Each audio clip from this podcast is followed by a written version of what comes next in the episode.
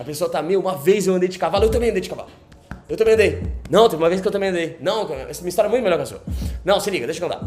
Mano, muita gente faz isso e não percebe. Mas isso é a prova de que as pessoas só querem saber delas.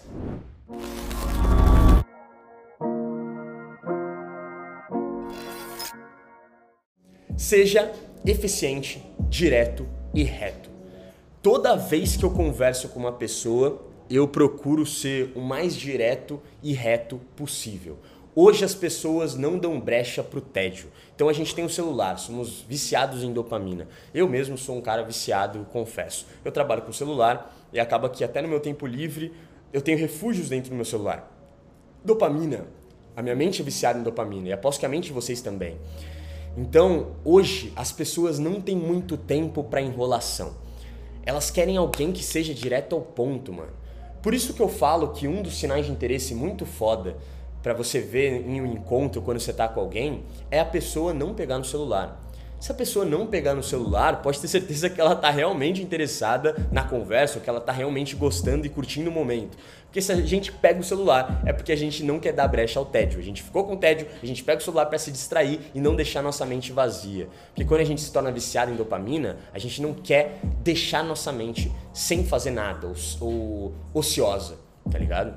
Então, cara, seja muito direto. Já conversei com muitas pessoas que enrolavam muito na história e que davam muitos detalhes inúteis. A gente não quer saber.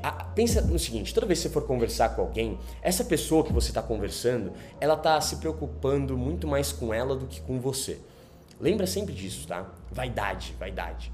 As pessoas não querem muito saber das outras pessoas, elas estão mais interessadas em saber delas.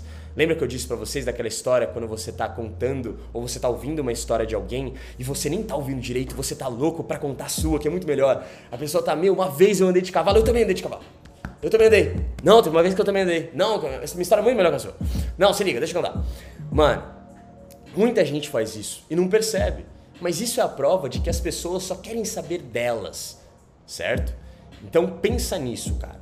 Quando você entrega detalhe demais sobre a história, a pessoa ela sente que ela tá perdendo o tempo dela com coisas que ela não se importa. E você se torna aquele cara meio inconveniente, porque toda vez que você vai falar com ela, ela sabe que, puta, esse cara fala pra cacete, dá detalhes que não importam tanto, e eu vou ouvir pra caralho, vai ser chato pra cacete. E é chato. Ninguém assume isso, mas eu sei que você pensa que é chato. E se você não conhece alguém assim ou não teve um caso assim, provavelmente você é esse cara. Mas tá tudo bem, você vai mudar, tá?